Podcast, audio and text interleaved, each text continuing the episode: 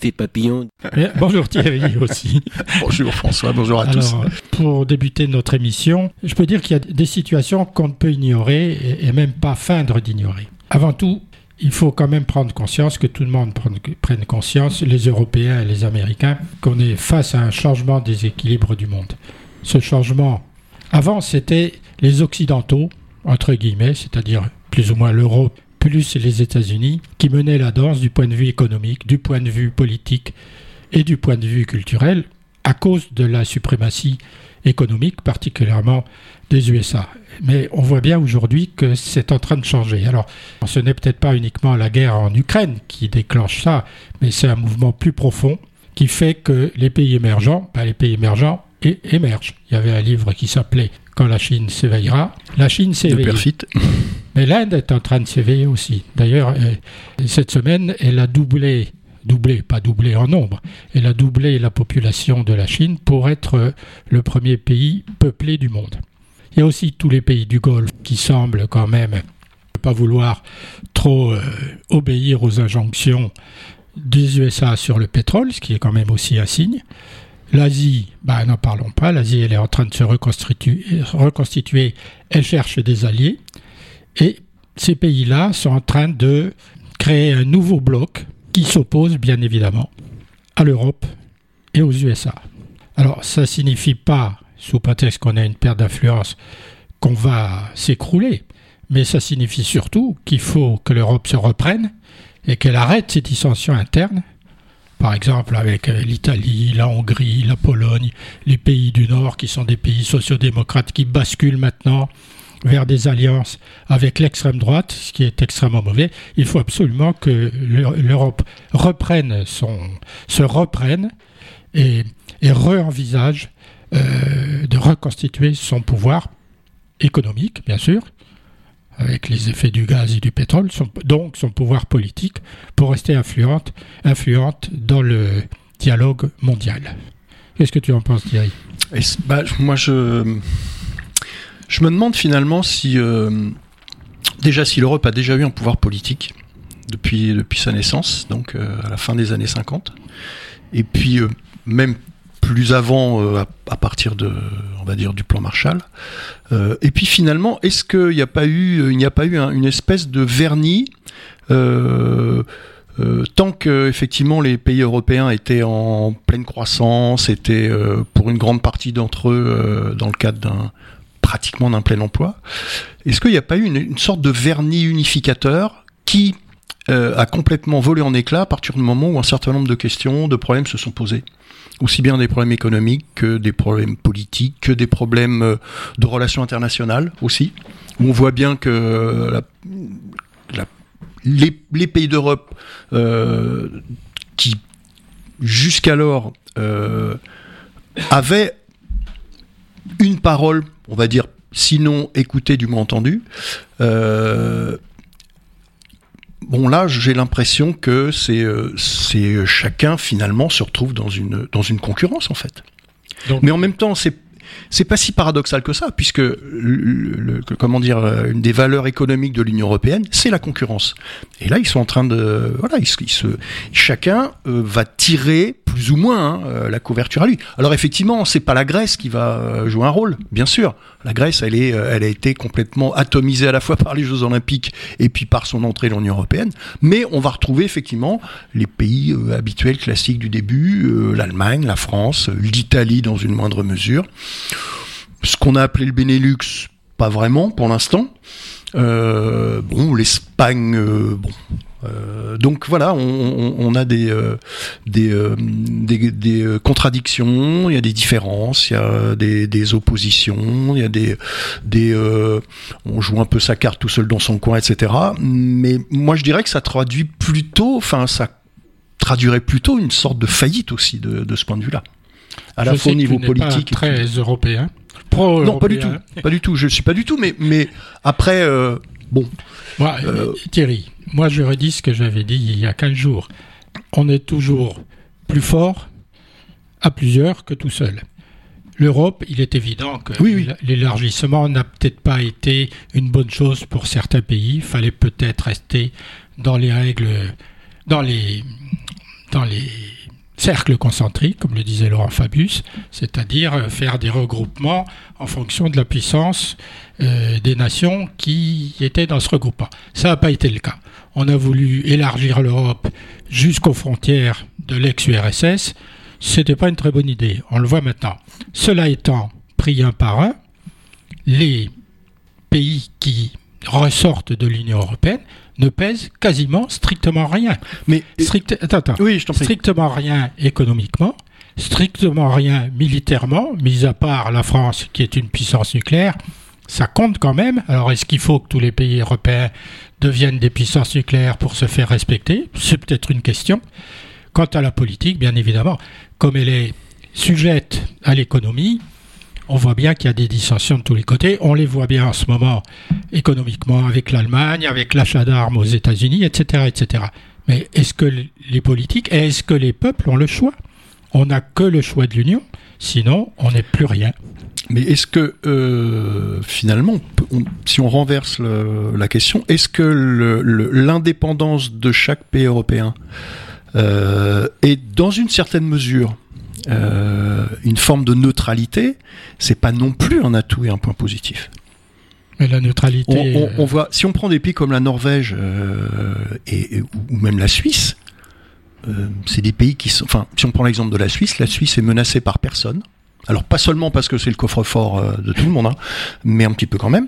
Mais euh, et, elle n'est pas dans l'Union européenne, elle a une monnaie super forte. Euh, donc c'est c'est pas l'Union. Après, tout dépend sur quelle base.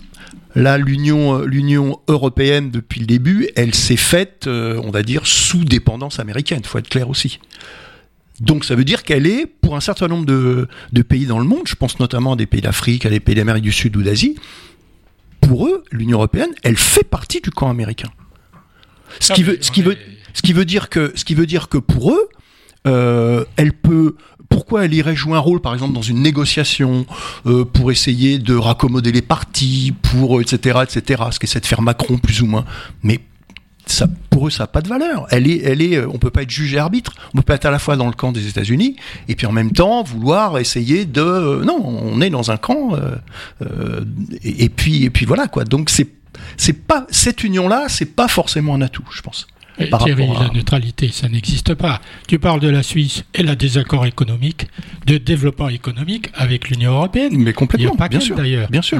la neutralité de la Suisse, on va pas revenir. Oui, oui, non, non, mais non, mais quand je, de la Suisse, quand je dis neutralité, c'est par rapport, c'est d'un point de vue géopolitique aussi. Oui, C'est-à-dire ne pas être associé à euh, une puissance euh, ou, une autre. C'était un peu plus ou moins, mais bon, avec avec sa manière à lui de, le penser, c'était un peu l'attitude de De Gaulle à l'époque de, de la guerre froide, d'une certaine manière, même si c'était un peu pipé aussi parce que on était aussi quand même euh, sous, euh, on va dire, euh, relationnellement avec les États-Unis quand même. Mais bon. Cette neutralité, on voit bien dans le cas qui nous occupe de l'Ukraine, que les pays d'Afrique, certains pays d'Amérique du Sud et la Chine ne veulent pas condamner directement l'agression, parce que ça s'appelle comme ça, la mmh. guerre que la Russie a déclarée à l'Ukraine. Moralement, c'est intenable cette histoire. Oui, mais en plus, attends, attends, En plus, le continent africain, il y a quand même quelqu'un qui finance, quoi qu'ils en disent, y compris le Mali. Il y a quand même des gens et des pays qui financent certaines parties du développement. Alors, si la corruption était un peu moindre, peut-être que l'argent ne se retrouverait pas en Suisse. Mais ce n'est pas le cas. Donc, qui est-ce qui paye le plus? C'est l'Europe, c'est pas la Russie. La Chine, elle essaie d'en tirer quelque chose. Puis en plus, quand ils ne peuvent pas rembourser, elle s'empare des mines, elle s'empare des ports, etc. etc. Mhm. Donc elle crée une dépendance.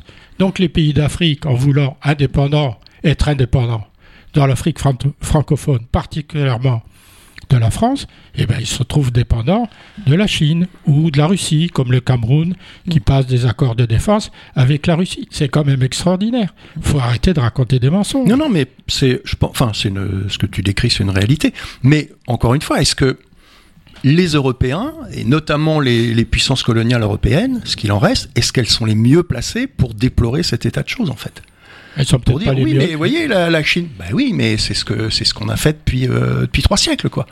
Donc, euh, alors il y a effectivement des pans entiers de peut-être de l'économie ou des ou des euh, ou du ou de, de l'accès aux ressources qui sont en train d'échapper Et encore, il faudrait nuancer.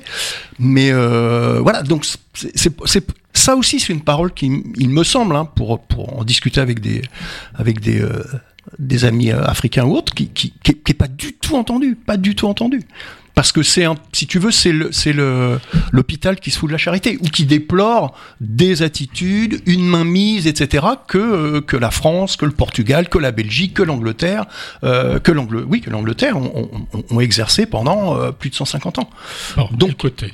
Tu vois l'impression qui est l'impression qui est reçue c'est que en fait voilà, ce qui va embêter les Européens dans ces histoires, c'est que bah, finalement, ce sur quoi ils avaient mis la main est en train petit à petit de leur échapper. Et euh, alors moralement, je suis d'accord par rapport à l'Ukraine moralement. Après, je pense que les, les pays qui n'ont pas condamné, euh, qui n'ont pas voté à l'ONU euh, euh contre l'agression euh, de la Russie, c'est pas parce, je pense pas qu'ils soutiennent l'agression de la Russie. Je pense qu'ils ne veulent pas non plus se retrouver dans le camp des États-Unis. Oui, mais enfin, moi je trouve que c'est un peu court quand même. Comme, euh, c'est trop facile d'être neutre. Ça a toujours été trop facile. Les pays qui, ont, qui sont restés neutres pendant la dernière guerre mondiale, quand même, c'était pas les plus grands démocrates du monde. Cela Le contexte était différent. On peut, ne peut pas non plus toujours faire appel à la colonisation et au colonialisme, qui date quand même d'un certain temps, et porter la faute toute notre vie. Ou alors, il faut que les Allemands portent la marque nazie toute leur vie, ce qui n'est pas le cas. Donc, il faut arrêter. Moi aussi, j'ai beaucoup d'amis africains, particulièrement au hum. Cameroun. Bon, ils ont été colonisés. Ça fait quand même 40 ans qu'ils sont libres.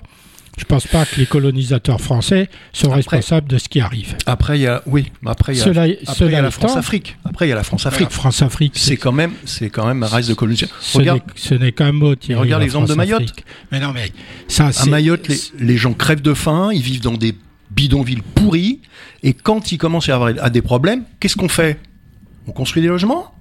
On construit des écoles? Non, on envoie le raid. Non mais Thierry, Mayotte a demandé quand même à rester dans, la France, ils avaient quatre de... Ah non, non, non, je suis oui, désolé. Mais, non, non, non, non, non, non, Oui, mais bien sûr. Pour des tas de raisons, et je ne vais pas te les dire parce que tu les connais aussi bien que moi. Bien, sûr, mais, il y a des dans quelles conditions Le problème des îles, c'est pas la même chose. Hein. Ces îles sont paumées au milieu d'océans, elles sont complètement isolées. On comprend bien que leur choix se porte vraiment vers une puissance tutélaire, on va dire, mmh. qui, qui va les aider en tout. En tout. Mayotte, c'est pas un cas particulier parce que ça peut arriver ailleurs. L'immigration extérieure est tellement forte à Mayotte mmh. qu'elle déséquilibre complètement euh, l'équilibre euh, ethnique qui pourrait y avoir à Mayotte. C'est pour ça qu'il y a une espèce de guerre civile. Alors on peut faire tout ce qu'on veut. Bah, les immigrés, comme ils meurent de faim dans leur île, d'un côté, bah, ils viennent à Mayotte. Mais ça, je ne sais pas, Mayotte a qu'à demander son indépendance. Elle ne demande pas. Il y a, d'autres îles qui demandent leur indépendance. Mais c'est compliqué, on le voit bien avec la Nouvelle-Calédonie quand même. Hein. La Nouvelle-Calédonie. Euh, Où la majorité des Kanaks euh, sont prononcés pour l'indépendance, sauf que, ben voilà, sauf qu'ils sont pas, ils sont pas tout seuls dans l'île et que. sauf aussi que la seule usine de production. Bah, maintenant, il faut leur enflouer tout le temps, tellement le prix s'est écroulé. Hum. Donc ça change la la, les données politiques. Oui, bien sûr. Bon, mhm. on peut discuter à, à de tout ça. Voilà, grosso modo, pour cette espèce de, de pivotement du point d'équilibre qui va s'amplifier et qui va nous poser de plus en plus de problèmes, mais qui demande à l'Europe de, serrer les rangs et d'arrêter de se comporter individuellement, chacun de son côté, chacun ses intérêts. C'est le meilleur moyen de détruire l'Europe. Et, et tous ces pays-là ne tiendront pas le coup face à la puissance économique de la Chine et surtout de l'Inde maintenant, qui quand même ne dit rien, qui nous achète des rafales, mais qui achète aussi d'autres appareils et qui est une vraie puissance euh, militaire, surtout vis-à-vis du Pakistan. Bien sûr. Par rapport au Cachemire, par rapport à. Bien. Alors difficile de ne pas parler de la Coupe du Monde de foot quand même. Alors moi, le foot ne m'intéresse pas, mais on est bien obligé de parler, euh, je crois, de, de, la Coupe du Monde de foot. Parce que ça dépasse le foot, quoi. Voilà. En particulier, et du comment dire de ces grandes manifestations mondiales, quel que soit le sport qui, est concerné, et qui est entre parenthèses du sport professionnel et pas du sport amateur. Mais enfin, on peut se souvenir de du sport business même. Sport Alors là, le foot, c'est particulièrement du sport business. Le- la FIFA, c'est une multinationale Mhm. avec des présidents, des directeurs partout, et une corruption effrénée. C'est sûr. Il y a eu une une de Libération il y a 2-3 ans, euh, c'était Fif- FIFA Mafia. Je crois que ça résumait bien le- Alors bon, on peut peut-être dire que l'organisme. ça relève de ce que disaient les, les Romains, panem et tirsincès. Du pain et des jeux. Exactement. Ça calme, ça calme les récriminations des foules, des peuples. Alors, on peut peut-être dire que le pain, avec l'inflation, c'est de plus en plus dur. Les jeux, ils y sont. Donc, pendant un certain temps, on va plus entendre le peuple parce qu'il est calé devant sa télévision. Sauf que, sauf que, euh, il y a quand même des problèmes posés par le Qatar, par le Qatar lui-même et par l'attribution de cette Coupe du Monde au Qatar. Alors on ne va pas revenir sur l'histoire, comment ils l'ont eu, on le sait. Euh, ils ont acheté des gens au sein de la direction de la FIFA. Euh, ils ont même déjeuné avec Sarkozy. Des euh, gens comme Platini. voilà, euh, avec. Platini pour que la France soit favorable au Qatar. Alors, quelle a été la contrepartie pour la France Euh, L'achat du PSG ou alors l'achat de Rafale? Bon, ça, la justice euh, est en train d'essayer, elle va mettre très très longtemps, d'y voir clair. D'essayer d'y voir clair. Ouais. Bon, elle aura du mal une fois de plus, la justice. on peut, Euh, juste pour, euh, pour, pour, prolonger ce que tu, ce que tu dis, il y a une, une, une enquête de Mediapart sur, le, sur la question et euh, il s'avère que beaucoup de proches à la fois de Platini et de Sarkozy euh, ont joué un, ont joué un rôle dans un certain nombre de d'attributions de euh, comment on pourrait dire de, d'entreprises et de marchés autour de la Coupe du Monde du Qatar. On retrouve des, on retrouve des fils, on retrouve des voisins, des amis, euh, des de- ex-collaborateurs. Enfin bref, euh, Le fils de Platini. par Alors, il exemple, faut quand même rappeler qu'Infantino habite au Qatar. C'est quand même fou. oui, Il dit que ça a changé, donc la FIFA serait plus ce qu'elle était, donc plus personne n'est corrompu, plus personne ne vote en étant acheté, sauf qu'il habite au Qatar et qu'il est assis à côté de l'émir du Qatar auquel il serre largement la main et il ne condamne rien du tout. Si absolument. il empêche les équipes qui veulent montrer leur opposition exactement. euh, à ce qu'est le régime qatari, il les empêche par le règlement intérieur Mm, mm, mm. de le faire. Bon, fait. euh, Il y en a qui résistent quand même. C'est quand même étonnant que les Iraniens, quand même. Alors, cela dit, euh, je sais pas, je suis pas un spécialiste de la FIFA, hein, mais euh, il y aurait dans le règlement intérieur de la FIFA une, euh, un certain nombre de contraintes visant euh, les tribunes, visant l'organisation, euh, visant les retransmissions, mais il n'y aurait pas de contraintes sur le terrain. Moi, j'ai lu le contraire. hein. Il n'y a pas de contrainte dans les c'est tribunes. pour ça que je dis, j'emploie le conditionnel. C'est pour ça que certains ministres portent le brassard dans les tribunes, parce que les, tri- les tribunes sont hors du, hors du, du, du périmètre du, du périmètre du jeu. du jeu lui-même. Ouais, ouais. Mais par contre, pour les équipes, il est formellement interdit de porter le brassard One, euh, one Love. hein. Bon. Alors, bon, ou euh, tout autre euh, signe de, de protestation ou de. Donc la gouvernance euh, de la FIFA, ben, d'une certaine façon, elle reste ce qu'elle était sous une autre forme, euh, en nous expliquant que tout va bien et qu'ils sont les meilleurs. Voilà, ben ça, ça remonte à Coubertin, hein, Coubertin dont on fait une espèce de héros de, de la pacification par le sport. Euh, Non, c'est pas du tout. Il est, c'est un admirateur de, de l'Italie fasciste et, et il pensait dès le départ que un bon régime autoritaire dictatorial c'était extrêmement euh, mieux pour organiser les manifestations sportives. C'est en Et ce train qui- de et ce casser qu'a la baraque, expliqué- la Thierry. Et ce qu'a expliqué il y a deux ans un, direct- un responsable français de la FIFA. Mm. Nous, on, on est beaucoup, c'est beaucoup plus facile pour nous d'organiser une manifestation de ce type avec des régimes un peu dictatoriaux parce que il y a aucun souci. On sait qu'on n'aura pas de protestation, on n'aura pas de campagne de- d'information contre nous, on n'aura pas de campagne de boycott, etc., etc. Il a dit les choses très clairement. Mm. Donc, Alors, euh, je pense que ça se reproduira. Oui, ben, bien sûr. Ce qu'on peut reprocher au Qatar, quand même, hein, indépendamment de la façon dont il a traité ses travailleurs, de la façon dont il continue à les traiter, indépendamment de la façon dont il traite les femmes, indépendamment de la façon dont il traite toute la communauté LGBT, ce qu'on peut lui reprocher, c'est que au lieu de profiter de cet événement, qui est une parenthèse quand même dans le, dans le désordre général du monde, et on peut dire qu'il est dans le désordre, il aurait pu être le miroir, non pas de ses malheurs, mais des évolutions Mm. qu'il aurait pu euh, impulser dans sa propre société, et c'est pas le cas. D'autant que c'était euh, la première fois qu'un pays arabe accueillait une manifestation de cette envergure. Oui, absolument. Donc c'était voilà, ça, Mais la Russie euh, l'accueillit avant, mais le régime russe à cette époque-là était le même qu'aujourd'hui, c'est-à-dire une quasi-dictature, une dictature qui est à Sochi. euh, gangrénée par la mafia, mais il n'y a pas que ce pays-là qui est gangréné par la mafia. Ne parlons pas de l'Amérique du Sud. euh, euh, Il y a une Coupe du Monde qui s'est déroulée dans une dictature, personne n'a rien dit. On a eu l'Argentine hein, aussi, L'Argentine, il oui, y a, c'est il y a que- longtemps, sous la dictature des, des- des généraux argentins. Peut-être que le Qatar a loupé une occasion d'amplifier son soft power, d'essayer de nous prouver, de prouver aux yeux du monde qu'il y avait une certaine évolution. Alors c'est vrai qu'il y a eu des évolutions, je crois que dans les votes, dans les représentations, mais c'est- des résolutions de façade. Profondément, cette société est patriarcale et elle continue à le rester. Elle met les femmes en dehors du circuit, elle met le genre en dehors du circuit, etc., etc. Et nous, les Européens, euh, avec nos droits de l'homme, on y revient, ben, on désapprouve euh, ce genre de choses, mais la France ne le dit pas. Bah ouais. Et puis en même temps, euh, il n'y a pas eu de, comment dire, les, les, les appels ou les, premières manifestations pour euh, par rapport à, l'attribution de la Coupe du Monde au Qatar, par rapport à un boycott éventuel. Ça a mis extrêmement longtemps avant de se mettre en place, avant de, se, de commencer à être un petit peu relayé par les médias. Et quand été un petit peu relayé par les médias, on a expliqué ah oui, mais maintenant c'est trop tard. Notamment une responsable du sport à France Inter disait oui, oui, le scandale, le, Qatar, c'est quand même euh, scandaleux pour ceci, pour cela. Question. Alors vous allez faire quoi?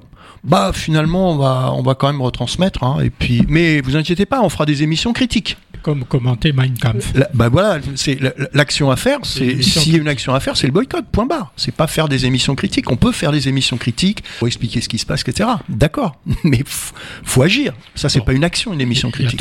il y a trop d'argent en jeu, allez, visiblement, c'est évident, donc bien sûr. personne n'a envie de faire ça. Bien sûr. Sauf quand même que certaines équipes euh, et certaines fédérations renaclent, particulièrement Mmh. l'Angleterre, Mmh. hein, la Belgique et l'Allemagne qui Mmh, mmh, renaclent de plus en plus, le Danemark, l'Iran qui quand même, l'équipe est extrêmement courageuse, se Ah oui, mettre oui, oui, oui. une main devant la bouche. Eux, ils parlent pas du Qatar en mettant la main devant la bouche, ils parlent de l'Iran. D'ailleurs, je crois que euh, des équipiers a été arrêté à sa rentrée en Iran. Je me demande ce qui lui a pris de rentrer. On voit nos amis anglais, d'autres manifestent ouvertement leur opposition globale. Et du coup, que fait la France, le pays des droits de l'homme? Alors Emmanuel Macron nous dit il faut pas politiser le sport. C'est mais- de la foutaise totale. Le sport est devenu politique, surtout quand on gagne. hein. Mais il est politique depuis la Grèce ancienne, le sport. Je veux dire, il a été inventé pour des raisons politiques. Le- le- le- les Jeux d'Olympie, parce qu'à l'époque on ne disait pas les Jeux d'Olympique, les Jeux d'Olympie, ils ont été euh, inventés justement pour faire une trêve. Les cités grecques passaient énormément de temps à se faire la guerre. Les Jeux d'Olympie ont été inventés dans le sanctuaire d'Olympie pour faire une trêve justement entre les, entre les guerres. Il n'y a rien de plus politique que le sport. Il est né politique, le sport. Je, vais, je vais te donner un exemple. Donc deux- ou deux- Macron n'y connaît rien, ou alors il se fout nous. Moi, je, je pense qu'il y, a les- il y a les deux d'ailleurs, parce que dire que le sport n'est pas politique, enfin, c'est. On fait, on a écrit, Boniface a écrit une géopolitique du sport. Euh, Il y a des sociologues, des, même des sportifs. Je pense à quelqu'un dans dans le monde du rugby, quelqu'un qui est très important comme Pierre Villepreux. Euh, il, il, il, il a, il a- il a toujours pensé que le sport était politique. Quand l'équipe de rugby française allait, allait jouer en Afrique du Sud et que et qu'on mettait Serge Blanco, qui était un, qui était, euh, qui était un noir, euh, euh, voilà, c'était, c'est pas non plus euh, le hasard, quoi. C'est bien sûr que c'était politique. La victoire de l'Afrique du Sud en, Coupe du Monde de rugby, bien sûr que c'était politique. Voilà, elle aurait jamais dû gagner cette Coupe du Monde. Bi- Elle a gagné cette Coupe du Monde parce que c'était, il y avait un- des, des enjeux politiques importants, etc. Évidemment que le sport est politique. Alors, je vais donner un exemple. hein. Parce qu'il y a deux, trois jours, là, j'ai entendu, euh, je pense que c'est sur la 5, une journaliste qui disait que c'était bien que la Coupe du Monde aille sur, certaines, sur certains continus, continents, mais qu'elle préférait que, elle préférerait, plus exactement, euh, que la Coupe du Monde aille en Afrique. C'est logique, hein, l'Afrique, elle joue au foot. Et elle citait le, Séné- le Sénégal et le Cameroun. Moi, je peux lui répondre ceci. Moi, je connais bien le Cameroun, mais très très bien, de l'intérieur. Bon. Paul Biya est là depuis 40 ans. les Camerounais sont des fanats de foot. Si on leur donne la Coupe du Monde, le président en place, bien évidemment, et c'est politique, et le sport est politique, va en profiter oui. pour bénéficier, quoi qu'il arrive, hein, que le Cameroun gagne ou pas, c'est pas ça le problème. Son image va être complètement redorée vis-à-vis de, sa, de sa propre population. C'est-à-dire que pour lui, ça serait un enjeu politique. Bien sûr. Dans un pays euh, qui est corrompu jusqu'à la moelle, euh, il n'y a pas de route, il n'y a plus que des, des, pistes, euh, le train déraille, je ne veux pas ces détails. Mhm. Donc, voilà, oui, Bien sûr. tant mieux que la Coupe du Monde aille au Sénégal ou au Cameroun, mais dans certaines conditions quand même faut pas être naïf. Oui, puis quand on voit ce que les, ce que les, euh, les Jeux Olympiques ont coûté à la Grèce, on imagine les effets sur, les, sur un pays euh, comme le Cameroun ou le, Sénégal ou le Ghana même, qui est, un, un, petit pays, un, beau, un, beau, pays de foot aussi. Mais euh, bon, ça serait super pour les Africains, c'est évident, qui sont fans de foot. Mais moi, je suis pas. moi, je je pense que ça pourrait apporter quelque chose, y compris en termes d'infrastructure, oui, et d'infrastructure. Mmh, mmh, mmh. Mais il ne faut pas que l'argent soit détourné. C'est ça le mmh. problème. Si l'argent consacré à la Coupe du Monde revient au pays et peut bénéficier aux infrastructures, à tout ce qui est social, euh, aux relations entre les différentes ethnies, oui, tant mieux, mmh. faisons-le. L'ennui, est-ce que ça rentre dans les objectifs de la FIFA? Ah, Ça, c'est une autre question. Bon, alors, on va reparler des Français quand même. Hein. Je crois que le, le capitaine de L'équipe de France s'appelle Hugo Loris. Hmm. Donc il a d'abord il a dit qu'il avait aucunement l'intention de porter un brassard arc-en-ciel. Hmm. Bon déjà ça commence bien. Puis en plus il a fait une conférence de presse dans laquelle il a dit quand on est en France et qu'on accueille des étrangers, on a souvent l'envie qu'ils se prêtent à nos règles, qu'ils respectent notre culture, et j'en ferai de même quand j'irai au Qatar. Donc je peux être, je peux, je peux être pardon, d'accord ou non avec leurs idées, mais je dois montrer du respect par rapport à ça. C'est un vrai tartuffe. D'abord, il peut pas dire, on peut pas dire, on a l'envie. Mm déjà, déjà. Ils doivent se prêter à nos règles. Bien sûr. Point final. Et puis il vient, il vient pas, il vient pas, euh, il vient pas résider au Qatar pendant, je sais pas, moi, 6 mois, 12 mois de l'année, ou il vient pas, euh, il vient pas se promener au Qatar. Il vient sur des terrains de football. C'est, c'est pas, euh, il, va sur les terrains de foot du Qatar. C'est pas comme, je sais pas, quand on va effectivement, quand on va dans tel ou tel pays, on essaie de, faire attention au, au, comportement, aux habitudes, à des choses comme ça pour pour, ah, pour profiter des relations. Mais là, c'est pas du tout le cas. Là, il, va aller de son hôtel à, au terrain de foot. Ça n'a rien à voir. Il considère qu'il est dans une bulle.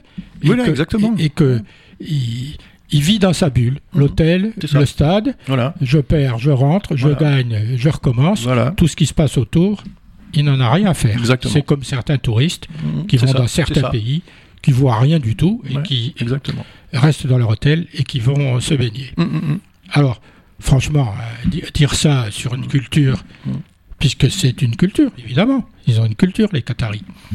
Euh, c'est une culture qui lapide les femmes, condamne à mort les homosexuels, entre autres, mmh. et, lui trouve ça acceptable. Et, écrase les ouvriers sur les tonnes de béton des stades. Je ne sais pas si ça fait partie de la culture, ou alors, je sais pas, on n'a peut-être pas la même définition. Alors du coup, ça pose une question à laquelle tu vas pouvoir ou pas mmh. répondre, qui est quand même un peu compliquée et qu'on pourrait traiter globalement avec des invités. Est-ce que droit de l'homme Alors les droits de l'homme, c'est une vision européenne et particulièrement française des choses. Mais la Déclaration universelle des droits de l'homme, comme elle est universelle, donc elle est censée s'appliquer à toutes les nations. Donc, est-ce que les droits de l'homme à la française, au travers de la Déclaration universelle, sont compatibles avec certaines cultures? C'est la question. Parce que si on considère que les droits de l'homme ne sont pas compatibles avec certaines cultures, c'est qu'ils ne sont pas universels et qu'il faut, il faut revoir la copie. il faut arrêter de penser que notre vision européenne des droits de l'homme, elle peut s'appliquer à d'autres pays, à d'autres cultures et à d'autres religions. Non, non, je suis assez d'accord avec ce que tu dis. Je pense qu'on a, on a, c'est en plus les, premières déclarations des droits de l'homme, elles vont, euh, alors dans les pays où, l'écriture existait. Euh, si on prend, euh, je sais pas si, si on va voir du côté des ethnologues, des, anthropologues, on trouvera euh, des, euh, des, sociétés où il, y a beaucoup de droits en fait qui existent, mais ils sont pas mis par écrit parce que ce sont des sociétés sans écriture. Donc si on, met ça de, côté pour l'instant, les premières déclarations des droits de l'homme, c'est l'Angleterre et la France. Il y a une prétention universelle là-dedans. Parce que les Lumières en France, elles avaient une prétention universelle. Maintenant, comme tu dis, est-ce que cette prétention universelle, elle, elle peut euh, être confrontée avec euh, l'ensemble des sociétés euh, dans le monde? Pas forcément, parce que les visions sont différentes, les histoires sont différentes, les façons de vivre sont différentes, les économies sont différentes, le comment dire, le, le la la conduite politique est, complètement différente aussi. Donc euh, voilà. Alors il y a cette déclaration universelle de 48 qui reprend beaucoup, pas tous, hein, pas tous les droits, mais qui en reprend un certain nombre, qui est aussi une, déclaration de compromis quand même. Hein. Euh, par exemple, il n'y a pas le droit de grève hein, dans la déclaration universelle de 48, parce que euh, certains pays ont dit non, non, donc s'il y a le droit de grève, donc c'est une espèce de, c'est pas un consensus, hein, et ça a été le, fait d'un compromis. Mais euh, oui, ça peut rentrer en comment dire en, confrontation avec euh, des fonctionnements culturels ou sociaux. C'est l'évidence, quoi. C'est l'évidence. Pour des raisons, euh, bah, je viens de dire, quoi, des raisons historiques, économiques, politiques, euh, religieuses, tout ce qu'on veut, quoi. Ça, c'est sûr. Alors, est-ce que c'est ça peut être considéré comme un idéal? Pourquoi pas? Maintenant, un idéal euh, vu par les Européens, parce que voilà, c'est ça, vu par, les, vu par les Européens, hein, ça peut, euh... y compris la laïcité, vue bien vu sûr. que par les Français, pour des raisons historiques. Bien sûr, oui. Mais je pense qu'on pourra mmh. reprendre cette discussion, mais je pense qu'il faut inviter mmh. des interlocuteurs mmh. qui puissent nous éclairer, enfin, tout au moins donner leur point de vue sur quelque chose, sur un concept général qui est pas si général que ça. Non, tout à fait. Ouais, ouais. Alors pour terminer, on va pas taper que sur le foot. Moi, j'ai toujours regardé les grands prix de Formule 1. Maintenant, je les regarde plus. Simplement parce que on a, ils ont encore émigré, ils ont encore été achetés. La fédération, la FIA a été achetée par euh, mmh. bah, des républiques pétrolières, l'Azerbaïdjan, la Russie, etc., etc. Mmh. Et ce truc est devenu un affichage politique de façade. Mmh. Alors, c'est aussi un sport, mais donc le sport est politique. S'il paye pour avoir les grands prix de Formule 1, c'est pour des raisons politiques et pour des raisons de soft power. Et comme il y a beaucoup d'argent dans la F1, enfin, la F1 utilise beaucoup d'argent, beaucoup plus que le football. Mmh. Le football, il génère beaucoup d'argent. La Formule 1, elle coûte beaucoup d'argent elle ne doit pas en générer énormément, sauf au travers des droits de transmission en télé. télé bon, alors je donne que cet exemple-là. Et puis sa consommation énergétique est assez. Bon, mais ça, ça c'est un autre débat. Bon, moi, je ne rentrerai pas dans ce débat parce que je préfère le bruit du moteur à explosion. mais c'est pas parce que. Alors, c'est. Il faut de deux choses. Une, on considère que la F1 doit arrêter le moteur à explosion parce que c'est un mauvais exemple et que donc elle, elle pousse les gens à garder mmh. le moteur thermique, mmh. mais aussi on peut euh, voir la chose d'un autre côté en disant, à commencer par les par tout ce qui est véhicule historique de, de collection, tout, toutes les compétitions de véhicules historiques de collection, y compris au Mans classique, mmh. ben, c'est aussi l'histoire. L'histoire de l'automobile, c'est notre histoire. Moi, je suis né, oui, oui, complètement. Je suis né à Sochaux. Mmh. C'est ah là bah oui. qu'il y a l'usine Peugeot. Ah oui, bien et sûr. mon grand-père euh, mmh. a commencé à fabriquer des voitures avec le grand-père Peugeot. Donc, le club de foot de Sochaux, c'était Peugeot. Voilà. Par exemple, bah oui, pour en revenir. Alors du coup, on peut extrapoler aussi Ouais, sur ouais, la ouais. corrida en disant la corrida, c'est une culture. Il faut, on peut continuer ou il faut arrêter parce que les animaux sont vraiment maltraités. C'est le moins qu'on puisse dire. Sauf au Portugal. Portugal, il n'y a pas de mise à mort. Il n'y a pas de mise à mort, mais enfin bon, euh, si on te Bon, plante, euh, si on te plante les banderilles dans le dos, c'est des harpons. hein. Oui, mais, mais bon, ça reste. euh, moi, il j'ai vu les deux. Et faudrait ça- demander l'avis du taureau. Voilà. On va peut-être inviter un Mais- taureau la prochaine fois. Allez, on va peut-être cha- changer de sujet parce qu'on peut continuer sur celui-là. Mm. Il y a tellement à dire. Alors, c'est un peu hétéroclite hein, comme sujet que j'ai choisi. Euh, comme sujet suivant, j'ai choisi l'infiltration de la mafia dans nos sociétés parce que J'ai découvert ça récemment. Pas que je sois naïf au point que la mafia n'est pas influente dans nos sociétés européennes. Bon, on connaît bien euh, la mafia italienne, hein, la Ndrangheta et les autres. Bon, on se doute bien quand même qu'il y a une sorte de mafia en Corse, par exemple.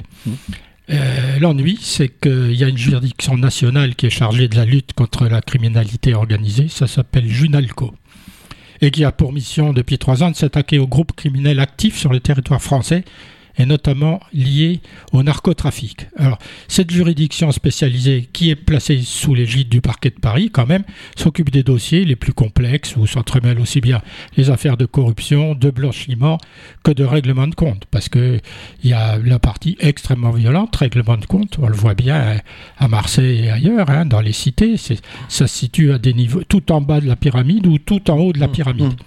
Et, on, et on voit bien aussi que la société entière est touchée dans tous les niveaux hiérarchiques, par la corruption en particulier. Alors c'est la procureure de Paris qui s'appelle euh, Laure Bécuao. Alors je ne sais pas comment on prononce ça. B-E-C-U-A-U. Comment tu prononcerais?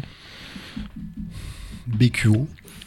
Alors, Laure Bécuo, qui souligne que les groupes mafieux les plus actifs sont aujourd'hui sans limite, alors qu'avant, il y avait une espèce de, code de conduite. Hein. Hmm. Euh, pas de la mafia, mais des truands. Hmm, hmm. D'ailleurs, on le voit dans les code films. Code d'honneur, etc. Oui, ça, dans les vieux, les vieux Visiblement, il n'y en a plus. Il n'y a plus de limite, ni en termes de, de financement, ni en termes de projection géographique, ni en termes de recours à la violence. C'est-à-dire que bah, il n'y a plus de il n'y a plus de barrières.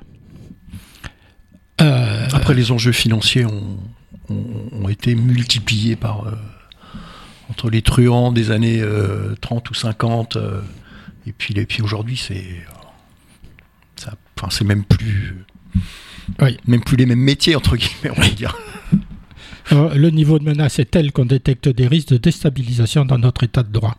C'est quand même invraisemblable. C'est-à-dire qu'une mafia peut contrecarrer l'état de droit. L'état il est tout puissant en termes de loi, en termes d'argent, etc., etc. Et on se trouve nez à nez avec des mafias qui respectent plus la loi, donc qui respectent plus rien, et qui surtout sont surpuissantes financièrement parlant. Euh, et les réseaux en plus sont tentaculaires, bien évidemment. C'est-à-dire que non seulement c'est une mafia, mm. mais c'est une internationale mafieuse. La pieuvre, hein, on dit. oui, mais la pieuvre, elle était locale. Là, elle est plus. Maintenant, ça devient une. Euh, mm une grosse, grosse pieuvre. Alors, indépendamment de la France, euh, où elle soulève ce, où la, la, la procureure soulève ce problème, ce qui est quand même un peu ennuyeux et qu'il faudrait expliciter, on voit bien qu'il y a des problèmes en Belgique avec le narcotrafic. Aux Pays-Bas, c'est des plaques tournantes dans les ports. Et il me semble qu'aux Pays-Bas, euh, la tête de l'État a été menacée par la mafia, y compris la princesse euh, euh, héritière du, trône, donc ils sont sous protection policière. Enfin, c'est quand même extraordinaire de mettre ces gens-là sous protection policière, parce qu'on se dit, que fait la police? Et en plus, aux Pays-Bas, il y a souvent des règlements de compte, sous le label, si on peut dire, de trafic de, stupéfiants. Les réseaux du crack. Si on reprend un petit peu euh, donc quelques années en arrière.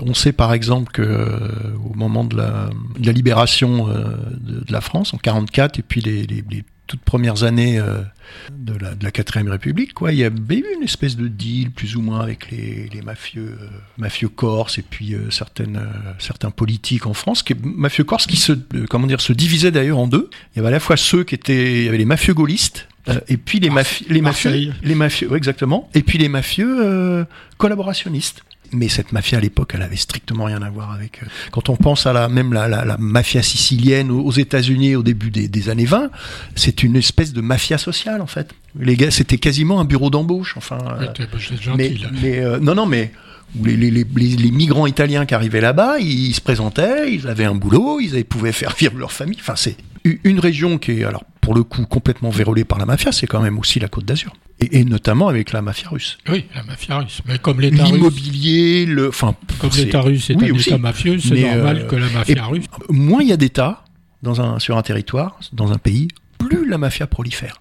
Parce que euh, la mafia, c'est pratiquement, moi je dirais, le libéralisme à outrance. À son expansion, en fait, mmh. à outrance.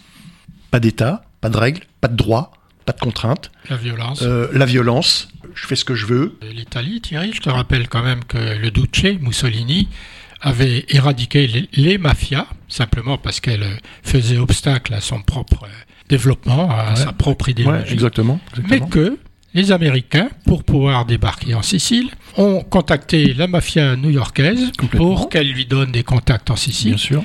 Et la mafia sicilienne a aidé au débarquement en Sicile. Donc la mafia s'est relancée grâce mmh, aux bons soins de nos amis américains.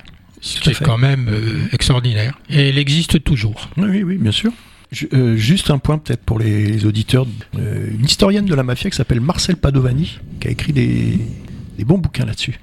Justement, ce que tu viens de dire, là, ça, me, ça me fait penser à, à, certains de ces bouquins, puisqu'elle rappelle précisément cette, mhm. cet épisode.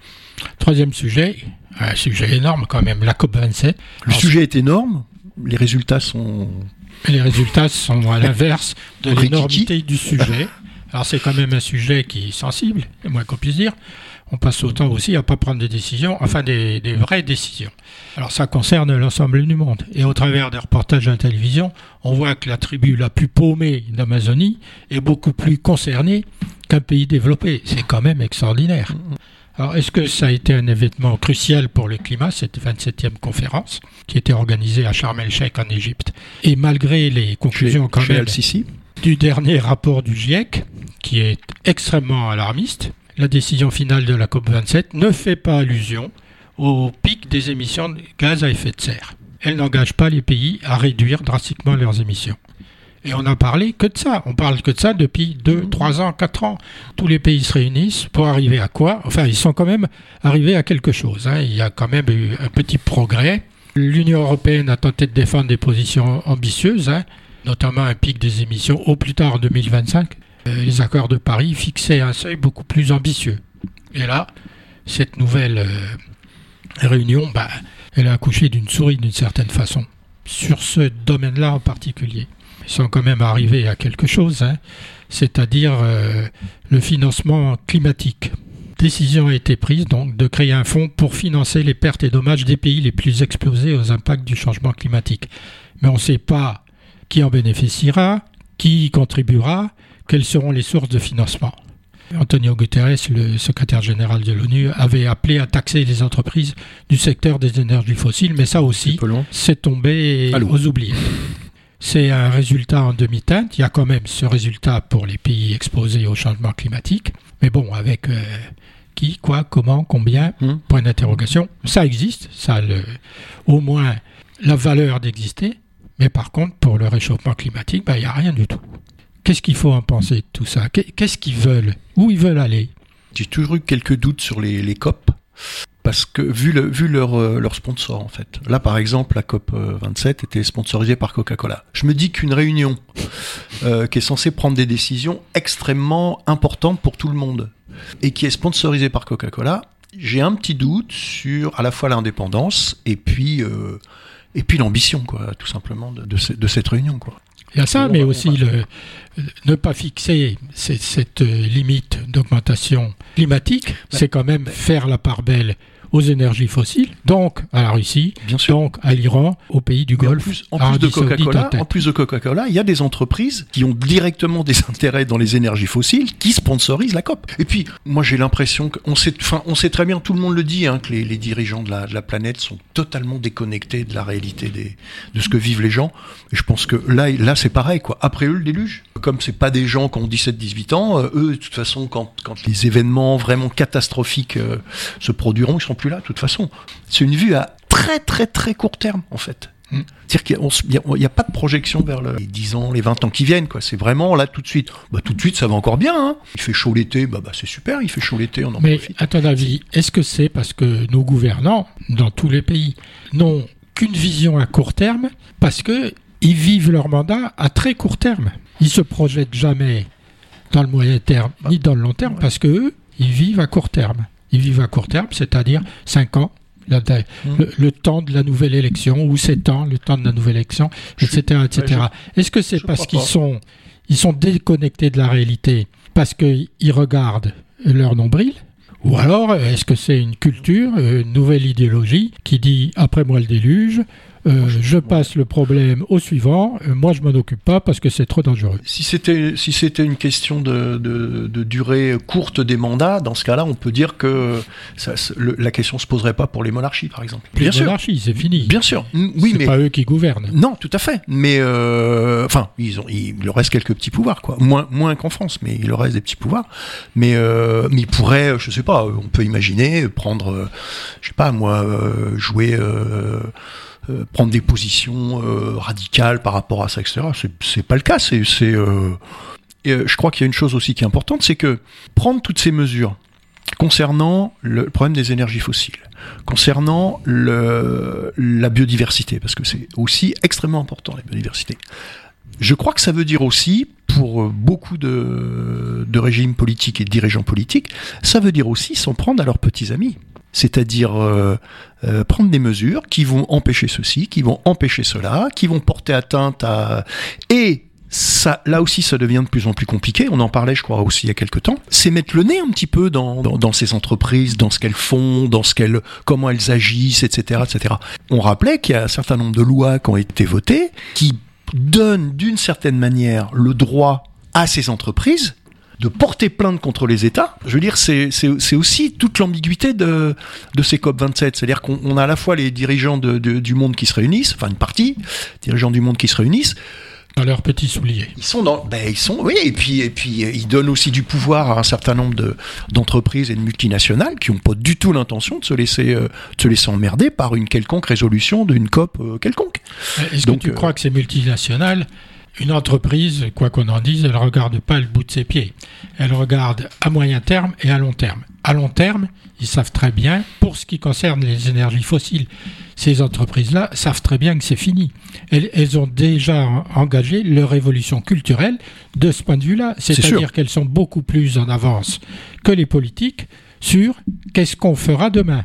Qu'elles fassent du lobbying pour euh, user le pétrole jusqu'à la corde, oui, mais y compris les motoristes dans- sur le moteur euh, thermique, ils continuent à faire des moteurs thermiques, mais il y a bien longtemps qu'ils savent très bien ce qu'ils vont faire. Bien sûr. bien sûr. Après, ils essaient de continuer ils là-dessus continuent, parce que voilà. ça coûte moins cher. Ils continuent toujours voilà, leur- leurs activités aussi.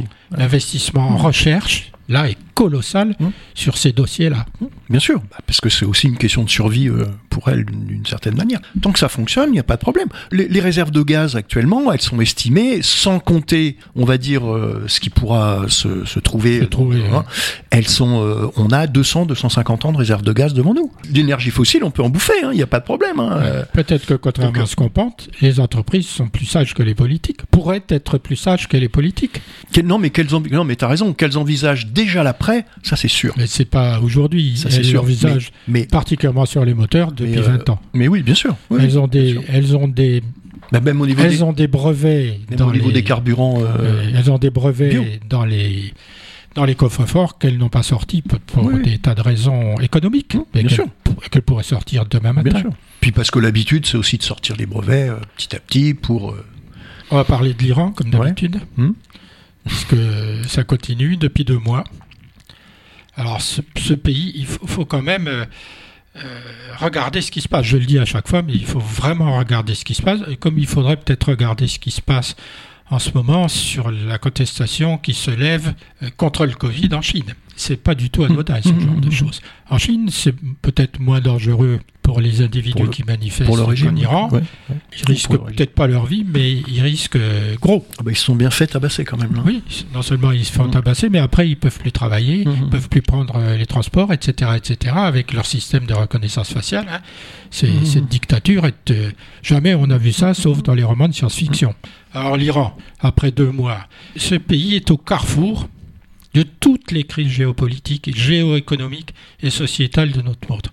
C'est-à-dire qu'il il est en train de montrer dans cette révolte tout ce qu'il ne faut pas faire dans un pays, et il est en train de montrer tout ce qu'un gouvernement peut faire pour rester en place parce qu'il a des intérêts personnels, des intérêts économiques, puisque les gardiens de la Révolution tiennent quasiment toute mm. l'économie. Mm. C'est-à-dire que ce pays est sous perfusion d'une dictature qui ne dit pas son nom, mais qui en est une. Ça peut devenir une révolution, on verra bien, et quand même importante à surveiller de près. Euh, sachant que quand même l'Iran est une vieille civilisation mm.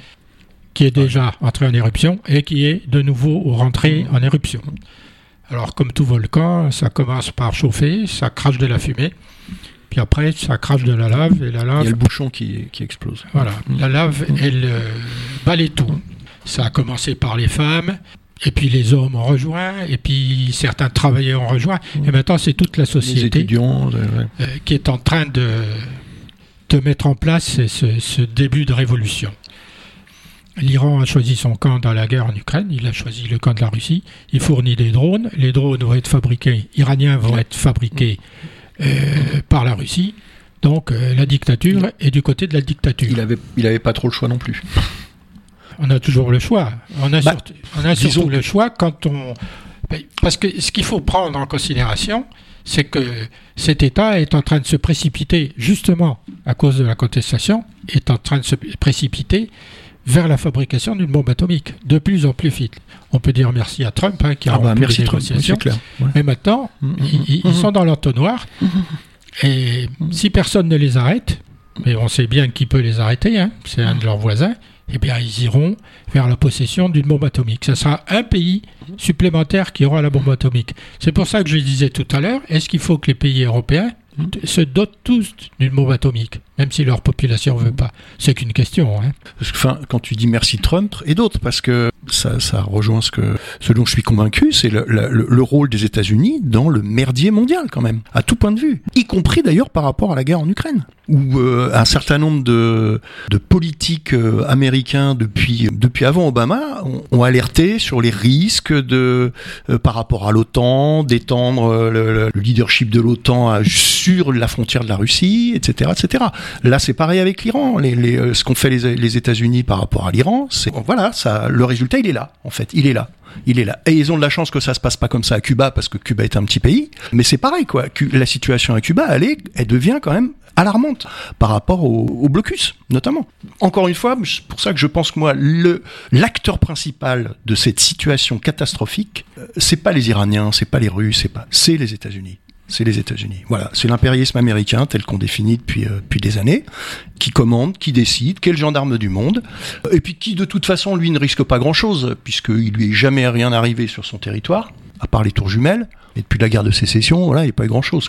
Sauf que c'est les autres qui, euh, qui récupèrent et qui, qui prennent beaucoup. alors là, je sais pas, ils sont en train de...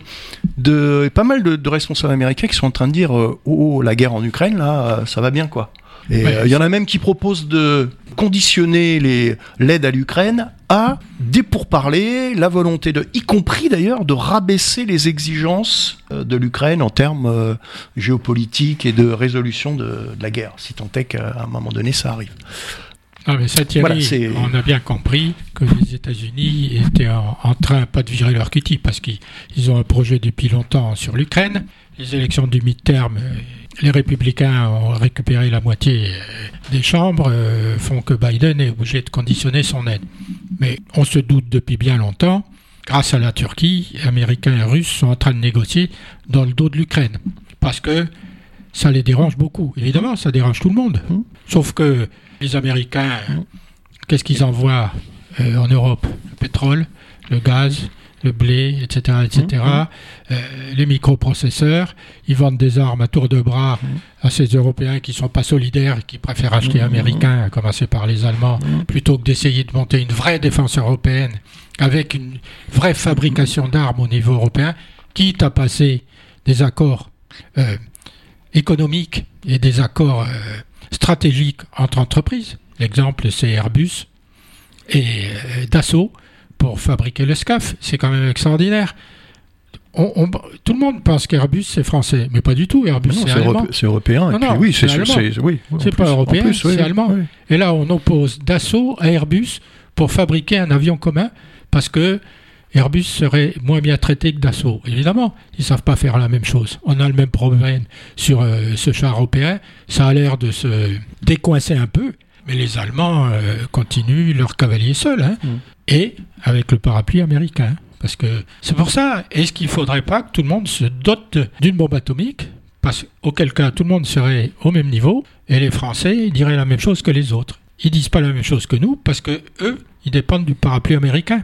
Ils dépendent pas du parapluie français. On est incapable de les soutenir, même si on a plus d'une trentaine de bombes atomiques, on a de quoi faire exploser toute l'Europe. Mais c'est pas comme ça que ça se passe. Mais ce ce qui montre que, enfin, ce que tu dis, ça montre que la situation a vraiment changé depuis les, depuis les années 60-70, quoi. Pendant les années 60-70, où on avait, euh, ouais, 70-80 même, où on avait atteint une espèce de pic de, de l'armement nucléaire mondial. Euh, après, ça avait, avec, avec les accords SALT, etc., ça avait commencé à redescendre, à rediminuer, quoi. Et on se posait la question de si on n'allait pas aller vers finalement un désarmement absolu du nucléaire dans le monde. On est naïf, c'est incroyable. Et, et là, on repart avec les avec ces, ces conflits, on repart sur euh, sur à nouveau sur le nucléaire, y compris civil d'ailleurs, puisque Donc, puisque pour l'Union européenne, le nucléaire fait partie des, des énergies propres. Donc l'Ukraine, ça Mais- arrange beaucoup de gens. Mais euh, oui, c'est clair, oui. Ah bah oui, c'est sûr. Là, l'industrie d'armement, elle, elle, enfin, elle tourne, ça- à, ça elle marche. tourne à plein, à plein, à plein. Et le problème, c'est que quand on fabrique des armes, en général, on s'en sert. Exemple, on parlait de la, au moment du 11 novembre, on parlait de la Première Guerre mondiale, la course aux armements. C'est aussi une des causes de, de, de cette guerre, quoi. Donc, euh, bon, Enfin, quand on fabrique des armes, on fabrique aussi des munitions, parce que ça rapporte plus en termes de Oh, oh. munitions qu'en termes euh, dit d'armes. des armes, ouais. C'est comme les imprimantes, en fait. Voilà, c'est ça. C'est les cartouches. C'est les cartouches, c'est le cas de le dire. Pour en terminer avec l'Iran, hein, enfin si on peut dire, c'est pas fini. Ce qu'on constate, et au début on le voyait pas tout à fait, mais que c'est la cette euh, contestation vise à se séparer de l'emprise religieuse, religieuse et des gardiens de la, de la révolution dans la société iranienne. Donc c'est pas seulement, ils veulent pas seulement se débarrasser des ayatollahs, ils veulent se débarrasser de ce que représentent religieusement les ayatollahs. Le cléricalisme, en fait. Ouais. Alors après, pour aller où? Le, le problème, c'est toujours Mm. savoir comment ça va se passer après. Qui est capable de prendre euh, la direction de la, la dire- Il faut une tête dans une, euh, dans une révolution. Qui est capable de faire ça? Et là, c'est et là c'est compliqué parce que euh, tous les partis, euh, et toutes les tous les partis et toutes les organisations euh, que, qui, qui pourraient jouer un rôle dans ce dans ce mouvement, elles ont été décapitées quand même. Donc Il doit en rester quand même. il doit en rester, bien sûr qu'il en reste, il en reste toujours hein, dans la clandestinité, mais c'est pas c'est- difficile. Et puis c'est le problème de tous les régimes autoritaires ou dictatoriaux, c'est que c'est c'est compliqué quoi d'émerger.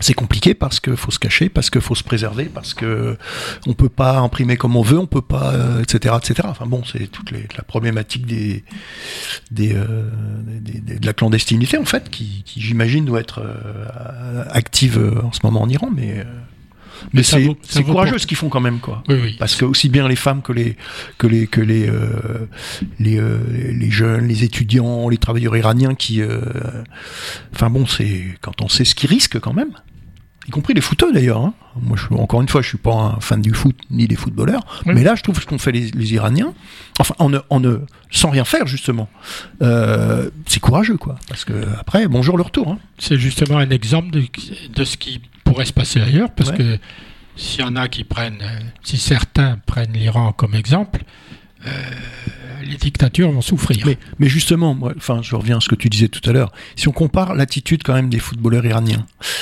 avec l'attitude des footballeurs français, franchement, c'est la honte absolue. Quand on voit ce que risquent les, les Iraniens à faire ce qu'ils ont fait, et le Hugo Lloris, il va, il va, il va chialer parce qu'il peut pas faire ceci parce que la FIFA a dit que.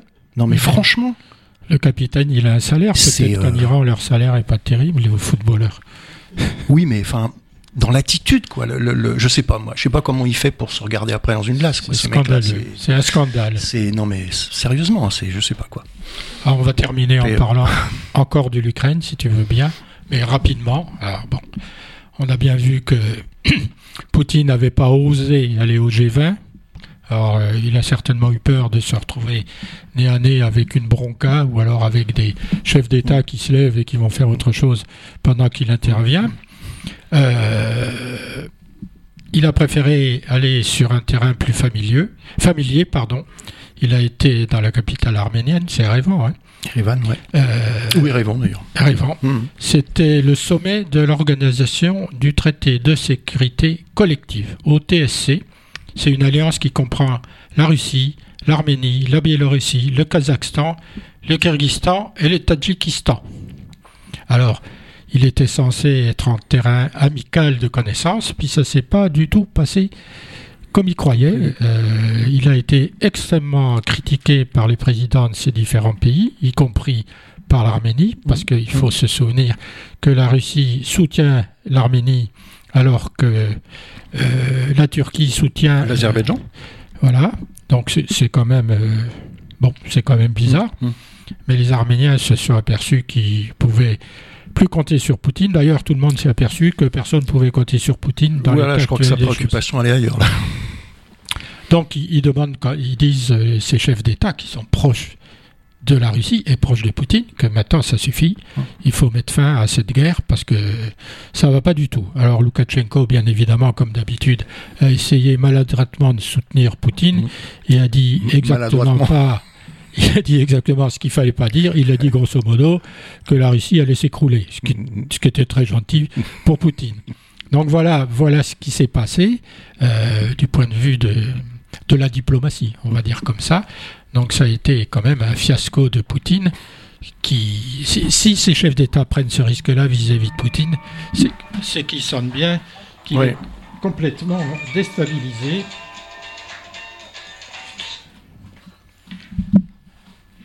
comprends qu'il est complètement déstabilisé et que ça. Et puis, ça commence à changer la donne. Et puis aussi qu'il doit y avoir des répercussions euh, assez importantes sur ces, sur ces pays-là aussi. Eh ben, C'est-à-dire qu'ils sont quand même un peu sous perfusion euh, de la Russie. Ah, ils sont sous perfusion, euh, mais ça, doit quand même, ça va commencer à être compliqué pour eux. Quoi, on pourrait les mettre sous perfusion de l'Europe, mm. puisque mm. il faudrait renforcer l'Europe. C'est là qu'il faut regarder, parce que ces pays sont pas très loin de nous, en fait. Non, bah non. Ils ne sont pas très très éloignés, bah même si c'est des pays d'Asie. Hein. On se pose la question d'ailleurs, bah, une parenthèse géographique hein, de ce que tu dis. Euh, on se pose la question de savoir quel est le plus haut sommet d'Europe. Est-ce que c'est le l'Elbrus dans le Caucase ou est-ce que c'est le Mont Blanc? Donc ça veut dire qu'on n'hésite pas à, tu vois, à, élargir la, géographie européenne jusqu'au Caucase. Oui. on disait bien que la Russie était en Europe. Ben, euh, autant où on pensait que l'Europe et la Russie devaient pouvoir se rapprocher. Hmm C'était après Pierre le Grand. et après les bolcheviks. Hmm. Donc voilà où on en est euh, du point de vue diplomatique. Après, du point de vue de la guerre, on, voit bien que les Ukrainiens sont allés jusqu'à Kherson. Il va falloir euh, traverser le Dniepr et traverser une coupure. une coupure, comment ils disent, une coupure liquide. Non, mais il y a un terme particulier c'est très très difficile parce qu'il faut prendre un bateau et puis les autres vous attendent de l'autre côté. Donc comment ils vont faire? Ils sont plus malins que ça, les Ukrainiens. Et puis il y a surtout euh, cette bataille à Bakhmut, là, où le, comment dire, le sanglant chef de Wagner, Prigogine, euh, continue à envoyer des troupes euh, au casse-pipe, de la chair à canon, sur, un, sur une ville qui n'a strictement aucun intérêt, mais qui a un intérêt pour lui c'est-à-dire être victorieux à cet endroit-là, pour en remontrer à l'armée, à l'armée russe et aux généraux russes, c'est quand même un risque d'être dangereux pour lui à terme, mmh. et se, comment dire, se positionner comme étant peut-être un des prochains successeurs de Poutine. Mmh. Alors, on peut le dire comme ça. Tout ça est extrêmement dangereux pour ceux qui font ce genre de choses. Peut-être qu'il en paiera le prix, et peut-être que son orgueil va lui coûter cher. en attendant, c'est possible. On en est là. Maintenant qu'il a monté son magnifique immeuble de milice, euh, qui peut-être pourrait prendre feu, allez savoir. On sait jamais. On sait jamais. un missile perdu. Bon, ça va être Noël, peut-être qu'il faut faire des feux de joie. Voilà un combustible tout trouvé. Possible, ouais. Après tout. Il faut dire les choses comme elles sont. Pas, on, ne va, pas trouver des qualités à, ce monstre. Ben non, non, non. Qui, qui, qui, qui, engage des miliciens, qui assassine les gens, euh, particulièrement en Afrique, au Mali, par exemple. C'est là où il a, et ailleurs. Il a commencé à s'illustrer, d'ailleurs. Voilà, c'est là où il a commencé à mm. s'illustrer. Et comment on peut faire dans un état de droit, puisque c'est censé être un état de droit la Russie, même si c'est un état, euh, si c'est un état, c'est une dictature. Comment peut-on arriver à faire cohabiter une milice avec une armée régulière? C'est ça la question. Et d'une certaine façon, est-ce qu'un État étranger pourrait pas s'attaquer à cette milice à l'endroit où elle est? Parce qu'attaquer une milice, c'est pas attaquer l'armée euh, russe. C'est peut-être dans les projets de de vue du droit comment est traité comment est traité une milice. Qu'est-ce que c'est du point de vue du droit international? Est-ce que ça ressort d'un pays? Après, est-ce qu'elle a, est-ce qu'elle est, euh, parce que le, terme dans le droit international, le terme milice, je sais pas s'il est ni défini ni décrit, parce que c'est, au départ, c'est quand même, au départ, c'est des mercenaires en fait. Globalement. C'est pas tout à fait ça. Il faut reprendre les milices dans, la formation de, après, des États-Unis, quelque chose de structuré. De maintenant, c'est, c'est passé à un autre niveau. Il y avait des milices parce qu'il n'y avait pas d'État. Il y avait personne. Oui, oui, bien sûr, complètement. Mais le mot, a, le mot, bien sûr. Donc la milice, en fait, c'est des... C'est un mot, c'est un mot très, enfin, qui a été utilisé à toutes les sauces. Hein. Oui, c'est plutôt des paramilitaires, paramilitaires, donc mm. des militaires qui ne mm. sont pas des, qui sont pas l'armée, mm. plutôt qu'autre chose. Mais bon, on peut toujours euh, argoter là-dessus. Bon, donc voilà où on en est avec euh, nos amis ukrainiens. pour en revenir euh, aux ajustements des États-Unis, moi j'ai trouvé quand même euh, déplacé ces accusations qu'on a fait porter sur Zelensky lorsque un missile est tombé en Pologne. Mm. Alors, lui, mais c'est compréhensible qu'il dise ce missile est russe, forcément. C'est pas parce qu'il dit le missile est russe que l'OTAN va dire ah bon, bah alors on intervient immédiatement. Mhm. C'est pas ça. Mhm. Il joue son jeu à lui quand même, et c'est normal de dire ça. Après, qu'il le dise, qu'il le tout de suite, qu'il le dise immédiatement. C'est ce que à peu près tout le monde a dit dans la dans la seconde qui a suivi. Euh, assez rapidement, quand même, il y, avait, il y, a eu, des gros doutes pour plein de raisons, et que trois jours après, il continue à le dire. il a joué son jeu. Hein il faut toujours se souvenir que l'agresseur est l'agressé dans bien cette sûr, histoire. Bien sûr, mais, on a tendance, nos, nos, nos, nos, commentateurs divers et variés ont plongé là-dessus en disant il a fait une erreur. Enfin, ce type-là est quand même depuis six mois, hein, ils, prennent tous des bombes sur la tête mm-hmm. et ils viennent nous expliquer qu'il a fait une erreur de communication. C'est quand même scandaleux. C'est pas oui, moi je Il a fait un choix de communication. Alors, oui, bah, on peut le contester, bien euh, évidemment. Je veux dire, quand deux, deux États sont en guerre, euh, bah, ça, ça, fonctionne comme ça, quoi. Mais le, le fait, enfin, le, le, le, fait de nous avoir servi quand même encore une fois euh, l'Ukraine et Zelensky comme étant l'armée parfaite, le pays parfait, le effectivement, là, il est pris en flagrant délit. Mais oui, mais c'est normal. C'est pas l'Ukraine, c'est pas un pays parfait, c'est pas une armée parfaite, c'est pas voilà, c'est une armée qui a sa propagande, qui euh, et puis comme tous les États. Je veux dire, elle, est, il n'y a pas de raison qu'elle soit différente, même si c'est elle l'agressée. Il n'y a pas de raison qu'elle soit différente de les résistants pendant la guerre. ils avaient leur propagande. Voilà, c'est normal. Hein, c'est pas. moi, je considère que la fin justifie les moyens. Dans cette occurrence-là, et alors que les Russes aient le culot de venir, de venir nous dire, preuves à l'appui, que les soldats ukrainiens ont assassiné euh, quatre militaires russes pour. Euh, ben, c'est pas clair ça fait. Attends, attends. Pour une armée qui assassine les civils, qui viole les femmes, qui tue les enfants. Bon, alors la propagande russe et le mensonge russe, que l'affaire soit pas claire et qu'il y ait certainement des débordements des Ukrainiens vis-à-vis des troupes russes qui doivent commencer à en avoir ras-le-bol de, voir cette bande d'assassins qui lève les bras. Oui, bien sûr. Après, il faut euh, se rappeler que dans les, dans, les, dans les régiments ukrainiens, il y a un ou deux régiments. On, connaît le régiment d'Azov, par exemple. Bon, c'est pas non plus, euh, c'est pas des appelés quoi, hein. c'est pas des, des, gens qui, donc voilà, c'est bien sûr, bien sûr qu'il y a eu ça aussi.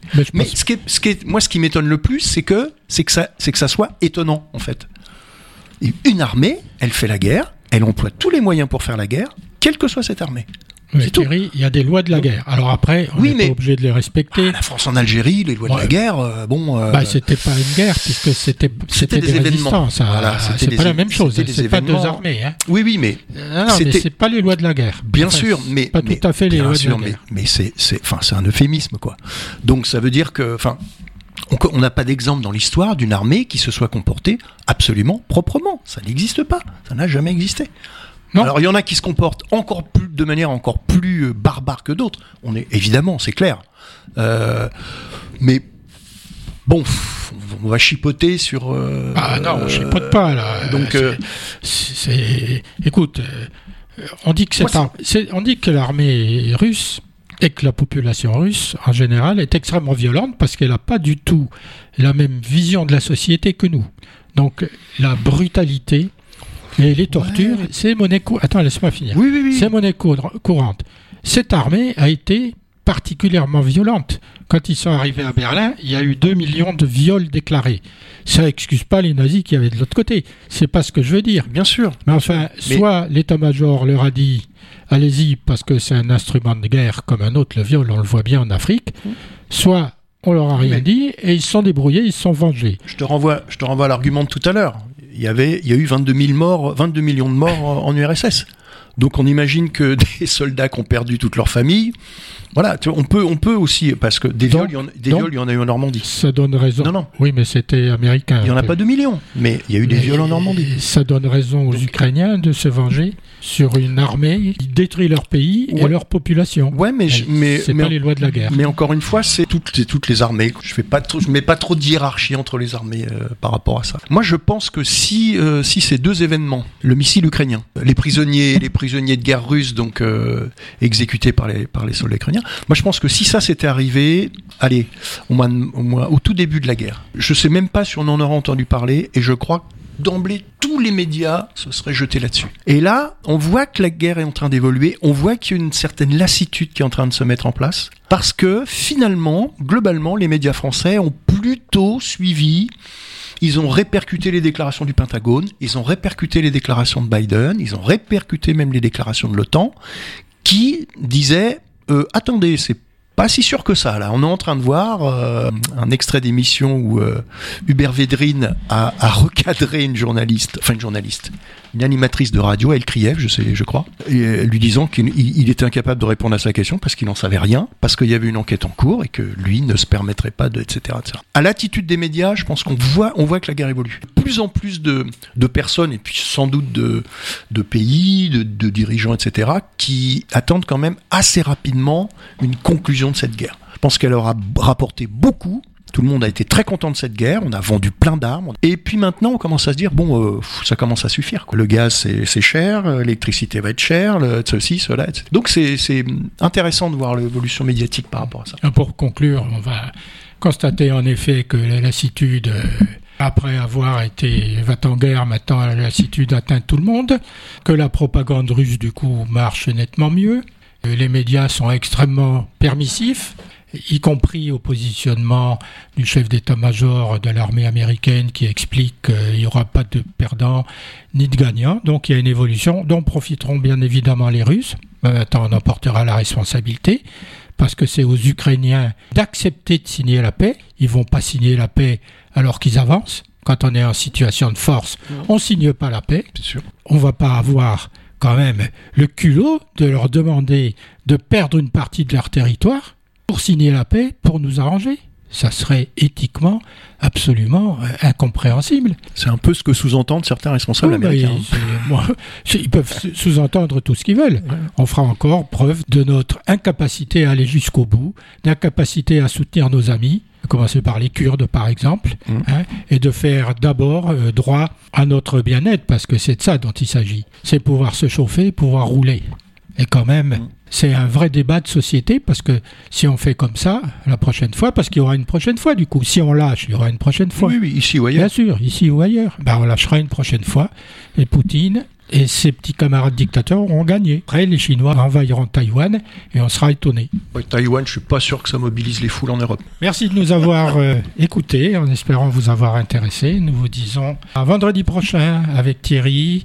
Merci beaucoup, bonne soirée. Merci François, bonne soirée à tous.